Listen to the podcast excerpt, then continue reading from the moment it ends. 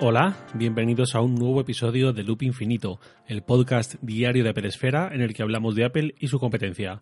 Yo soy Javier Lacorte y empezamos.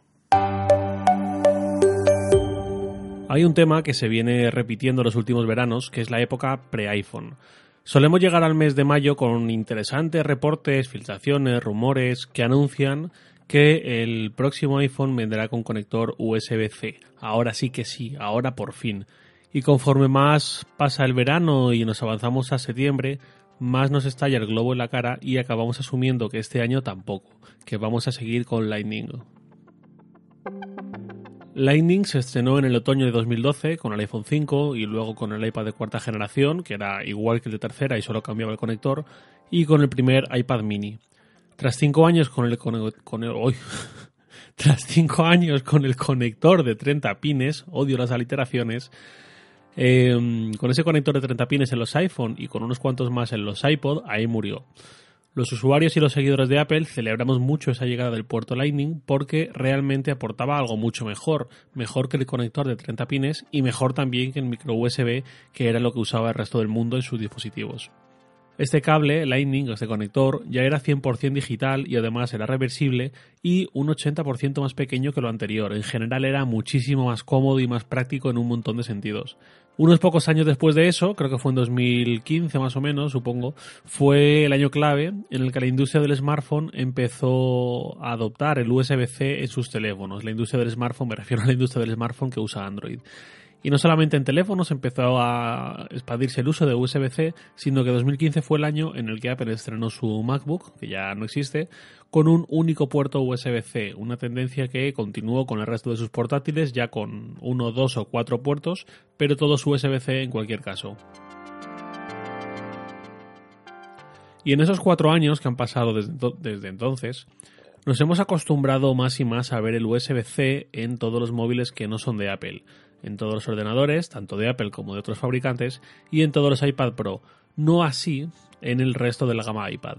Y por supuesto en un montón de accesorios externos de empresas que no son Apple, de auriculares inalámbricos, de mandos de videoconsolas como el de la Nintendo Switch y un montón de dispositivos más. Durante la etapa del micro USB y quizás también el principio de la etapa del USB-C, muchos seguidores y usuarios de Apple nos anclamos un poco en la defensa del conector Lightning, que es el propietario de Apple, y no recuerdo muy bien por qué ni con qué justificaciones, pero creo que esta actitud, esta respuesta en cualquier caso se ha diluido con el paso del tiempo y que ya cada vez cuesta más entender la persistencia de Apple con Lightning.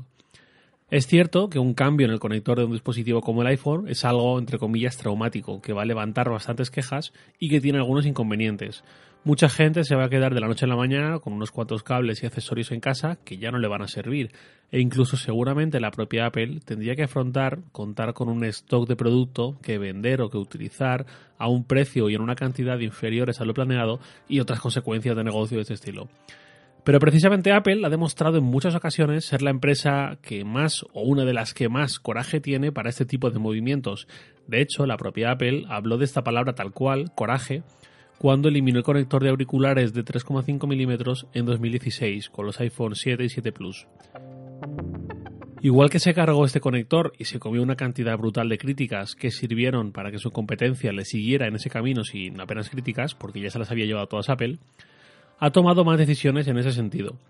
Con el propio puerto USB-C del MacBook de 2015 hubo que aguantar otra cantidad brutal de críticas, incluso de gente que igual tenía un Mac mini y veía eso inconcebible, como si hubiesen dejado al Mac mini con un solo puerto.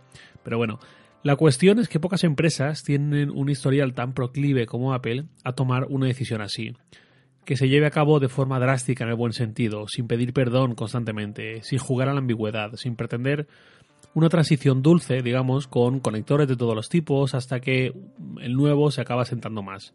Apple es así, para quien le guste y para quien no, y suele tomar decisiones y ser consecuente con ellas, y apostar de forma fuerte, sin medias tintas. No digo que sea lo mejor ni lo peor, digo que es lo que suele hacer.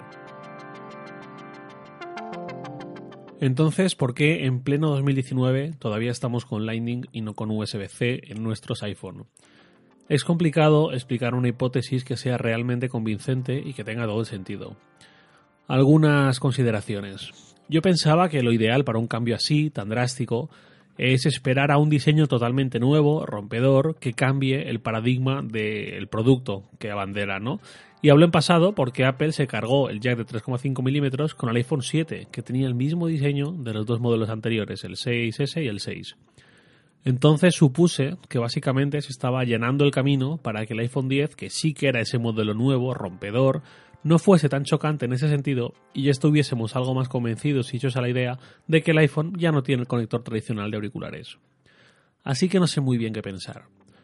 El iPhone 11 Pro, que en la keynote nos lo vendieron como el iPhone para el desempeño profesional y que estrena apellido Pro por una razón, hubiese sido también válido creo para un cambio así. Es el primer iPhone que lleva el apellido Pro y eso es una promesa por parte de Apple. Me podría haber encajado bien por ese lado, igual que los iPad Pro de 2018 llevan USB-C y el resto de iPad lleva Lightning, pues podría haberse planteado una gama en la que los Pro lleven USB-C y los 11 a secas lleven Lightning y quizás hacer así esa transición dulce, menos chocante, hacia una gama de 2020 o 2021, todo lo más, ya todos con USB al USB-C al 100%. Pero esto tampoco se ha hecho y hemos perdido la comodidad que ofrece USB-C. Con un cable USB-C o un conector estaríamos pudiendo cargar iPad Pro, MacBook Pro y iPhone Pro todo con un único cargador pero no, ese último, el iPhone Pro, sigue con Lightning. Y este pequeño caos de cables, de conectores, no es demasiado Apple. Otra consideración, cambiar de un conector establecido a uno totalmente nuevo y desconocido por el mercado, por la industria, por los consumidores, podría ser chocante, podría haber cierto drama. Pero el USB-C a estas alturas no es un desconocido, no es que Apple se estuviese sacando nada nuevo de la chistera, simplemente estaría facilitando muchas cosas. Solo hay una única hipótesis que me surge pensando en todo, una única hipótesis que para mí explicaría este enroque por parte de Apple con el conector Lightning. Y es que estemos demasiado cerca de un iPhone sin ningún puerto, más cerca de lo que pensamos. Y por lo tanto, de que Apple no vea el sentido a forzar un cambio así que vaya a tener muy poquito recorrido. No es una teoría sin fisuras ni que se le vea las costuras. ¿eh? Si el AirPower hubiera llegado, la base de carga para recargar inalámbricamente iPhone, AirPods y Apple Watch simultáneamente, pues si hubiera llegado me encajaría más esto, porque Apple ya tendría su base de carga oficial, perfecta para redondear el ecosistema, y tendría, pues como digo, una solución perfecta, entre comillas. Pero la AirPower, como ya sabemos, no llegó, se canceló en un movimiento histórico por parte de Apple, esto de anunciar un producto, enseñarlo, posponerlo y acabar cancelándolo antes de lanzarlo. Y la verdad es que supuso un gatillazo, diría yo, ya no solo por dejarnos con las ganas a los entusiastas de todo esto, sino porque el dibujo idílico de un futuro inalámbrico se difumina un poco sin este componente. Así que no sé bien. Yo tengo claro que veremos un iPhone y, smartphone de otras marcas sin puertos en algún momento.